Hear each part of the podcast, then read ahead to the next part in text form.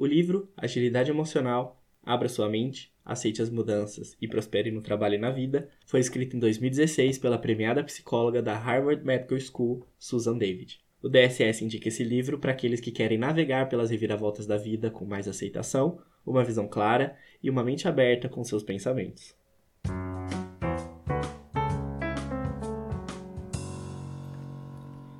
Oi, pessoal. Aqui é o Arthur e nesse oitavo episódio do DSS Cast eu vou trazer para vocês um pouquinho desse incrível livro da Susan David com as dicas e ensinamentos que ele traz. O livro se baseia em quatro etapas para desenvolvermos a nossa agilidade emocional, que são o olhar de frente, afastar-se, ser coerente com os nossos motivos e seguir em frente. A meta do livro é que ele nos ajude a nos tornarmos mais conscientes das nossas emoções, aprendendo a aceitá-las e fazer as pazes com ela, para que assim a gente consiga prosperar. A Susan até coloca no livro que as ferramentas e técnicas que ela reúne ali não vão nos fazer ser uma pessoa perfeita, né? Que nunca diz uma coisa errada, ou que nunca vai ficar devastado com um sentimento de vergonha, de culpa, de ansiedade ou insegurança. Não. O intuito é que a gente consiga aprender a lidar com os nossos sentimentos mais difíceis, né? Aumentar a capacidade de desfrutar dos nossos relacionamentos e alcançar nossas metas. E tudo isso tá, só está na parte do emocional da agilidade emocional. Agilidade, ela lida com nossos pensamentos e comportamentos. Então podemos ter hábitos mentais e corporais é, que nos impedem de mudar, porque a gente sempre acaba reagindo da mesma maneira quando a gente está diante de situações novas ou diferentes. Mas também agilidade não quer dizer que a gente sempre tem que estar tá controlando os nossos pensamentos ou obrigando a nossa mente a estar sempre positivo, por exemplo. Porque nós somos programados para nos sentirmos negativos de vez em quando. Isso é perfeitamente normal, isso faz parte da nossa condição humana. Ela também comenta como a gente fica enredado, né? Presos em comportamentos e pensamentos ultrapassados nossos e que não nos permitem mudar e tomar o controle da nossa vida de fato. Ela cita alguns ganchos mais comuns que a gente usa, né? É, o primeiro deles é culpar os nossos sentimentos. Então, por exemplo, quando a gente diz, ah, eu achei que a pessoa não tinha interesse, então por isso que eu parei de falar com ela, ou eu achei que eu ia passar vergonha, por isso que eu não fui naquela festa. Esse gancho ocorre quando a gente coloca a culpa das nossas ações nos nossos pensamentos. O segundo gancho é da mentalidade de macaco. É, esse termo ele é usado na meditação para expressar quando a nossa mente fica pulando de um tema para o outro, assim como o macaco pula de um galho para o outro. E um exemplo que ela cita é de quando a gente briga com alguém e aí a gente começa a simular toda uma briga dentro da nossa cabeça. Então, ah, quando eu chegar em casa eu vou falar isso para ele, ele vai me responder assim. E você começa a simular toda essa briga na sua cabeça e depois de um tempo você está totalmente desgastado por uma situação que apenas aconteceu na sua cabeça. O terceiro gancho são das ideias velhas e ultrapassadas. É, no livro ela dá exemplo né, de uma cliente de coaching dela que tinha trabalhado por muito tempo na Bolsa de Valores de Nova York e lá era um tabu falar sobre a vida pessoal. Né? Ela sempre precisou se mostrar muito mais forte que os homens. Mas quando ela mudou de emprego é, e ela se tornou CEO de uma empresa de serviços financeiros, né, ela percebeu que as pessoas ali não iam seguir um robô. Né? Ela precisava demonstrar os sentimentos dela, ela precisava demonstrar autenticidade. Mas ela ainda tinha dificuldade de chegar perto de qualquer pessoa. O último gancho é o da retidão equivocada.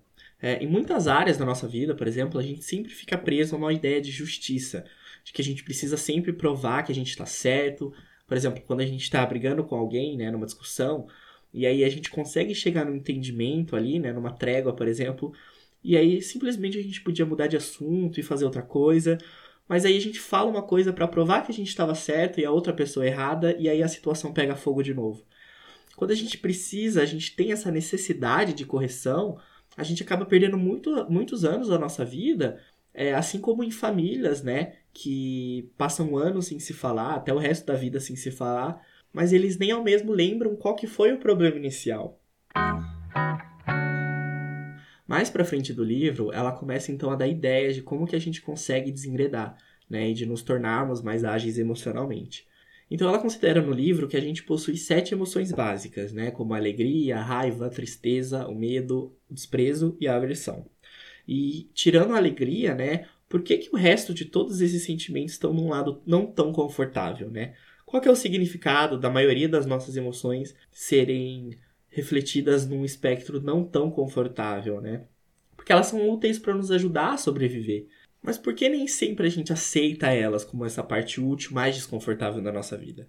Então ela comenta né, sobre as pessoas que são reprimidas e as pessoas que são ruminadoras. É, as pessoas reprimidas elas sempre tentam desengredar é, simplesmente colocando de lado essas suas emoções e seguindo a vida delas. Porque os sentimentos são desconfortáveis ou porque elas acham que se elas não forem brilhantes e animadas o tempo inteiro, isso é um sinal de fraqueza delas ou é uma maneira de afastar as pessoas. E aí os reprimidos, eles sempre tentam racionalizar. Então, por exemplo, se eles detestam o emprego que eles têm, eles pensam, pelo menos eu tenho... Enquanto as pessoas ruminadoras, é, quando elas sentem uma emoção desconfortável, né? Elas ficam esquentando a cabeça, colocando mais lenha na fogueira, e elas não conseguem superar e ficam sempre obcecadas por uma dor, um fracasso, uma ansiedade. Mas os ruminadores, eles estão um passo à frente das pessoas reprimidas, né? Porque eles tentam de fato resolver os problemas deles, né? Eles estão cientes das emoções deles. Então ela começa a citar, né, esses quatro passos para a gente conseguir desenvolver a nossa agilidade emocional de fato é iniciado então pelo olhar de frente, né? Que envolve então é, aceitar os nossos pensamentos sem jamais ter que acreditar que eles são verdade, né? É, porque a aceitação é um pré-requisito para que a gente consiga fazer uma mudança. É, ela comenta de uma maneira muito legal da gente se tornar mais tolerante e compassivos com nós mesmos, né? É da gente olhar para a criança que a gente foi um dia. Porque a gente não escolheu os nossos pais, a nossa condição financeira, a nossa personalidade, o nosso tipo físico a gente sempre teve que jogar com as cartas que a gente tinha. E aí, se essa criança magoada que a gente foi um dia viesse correndo na direção do nosso adulto de hoje, né? A gente ia zombar dela dizendo bem que eu te falei? Claro que não. A gente ia pegar ela nos braços, a gente ia confortar ela. E por que, que a gente trata nosso eu adulto com menos compaixão que essa criança? O próximo passo que ela coloca é o de afastar-se. No livro, ela cita o James Pennebaker é, ele é um professor da Universidade do Texas, que ele se casou assim que ele formou na faculdade, e três anos depois ele começou a se questionar sobre o relacionamento dele. E daí ele ficou confuso, inseguro e mergulhou numa depressão muito profunda. E daí um dia ele acordou, foi até a máquina de escrever que ele tinha e começou a escrever de uma forma livre a respeito de tudo. Sobre seu casamento, dos seus pais, da sua sexualidade, da sua carreira e até sobre a sua morte. E depois de uns dias, a depressão dele tinha desaparecido e ele se sentiu liberto. Aí ele se reconectou com a esposa dele, ele começou a enxergar propósito e as possibilidades que ele tinha na vida. E daí essa experiência dele gerou 40 anos de pesquisa na área, né, com essa relação da escrita com o nosso emocional. Então, quando a gente encara e dá nome às nossas emoções, isso é uma maneira extremamente útil da gente conseguir lidar com o estresse, com a ansiedade e com a perda próximo passo que ela coloca, então, é de ser coerente com os nossos motivos. É, identificar o que a gente valoriza e agir movido por isso, às vezes é uma tarefa muito difícil, né? A gente sempre está constantemente sendo bombardeado com imagens, é, mensagens de outras culturas, de anunciantes, da nossa própria criação, da educação religiosa, amigos, família, a respeito do que é importante e do que nos torna importante. E daí, quando a gente precisa de alguma orientação, né, a gente acaba olhando em volta e para verificar o que, que as outras pessoas estão fazendo. E daí a gente acaba escolhendo, né, esses tipos de coisas que dizem ser os segredos universais para satisfação, como por exemplo, ter um diploma numa faculdade, ter uma casa ou ter filhos, quanto na realidade, essas coisas não são o que a gente quer. É simplesmente mais fácil a gente seguir o que a gente vê pelos outros do que descobrir para nós mesmos.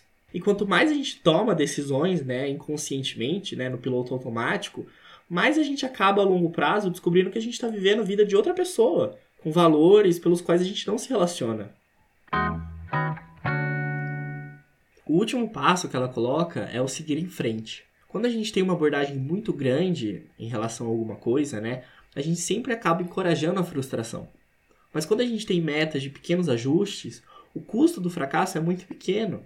Então, por exemplo, ao invés da gente pensar, preciso de uma nova carreira, o que acaba encorajando a frustração de não vou conseguir, a gente tem que pensar, é, uma vez por semana eu vou conversar com alguém de outra área, e, e assim a gente consegue diminuir o nosso nível de estresse né, e aumentar a nossa confiança, porque a gente sabe que tem pouca coisa a perder. E aí com isso, a gente consegue ter um, um sentimento de eu consigo fazer isso. E aí a gente consegue se tornar uma pessoa mais empenhada, mais criativa, e assim a gente consegue trilhar também metas mais significativas para a gente no futuro.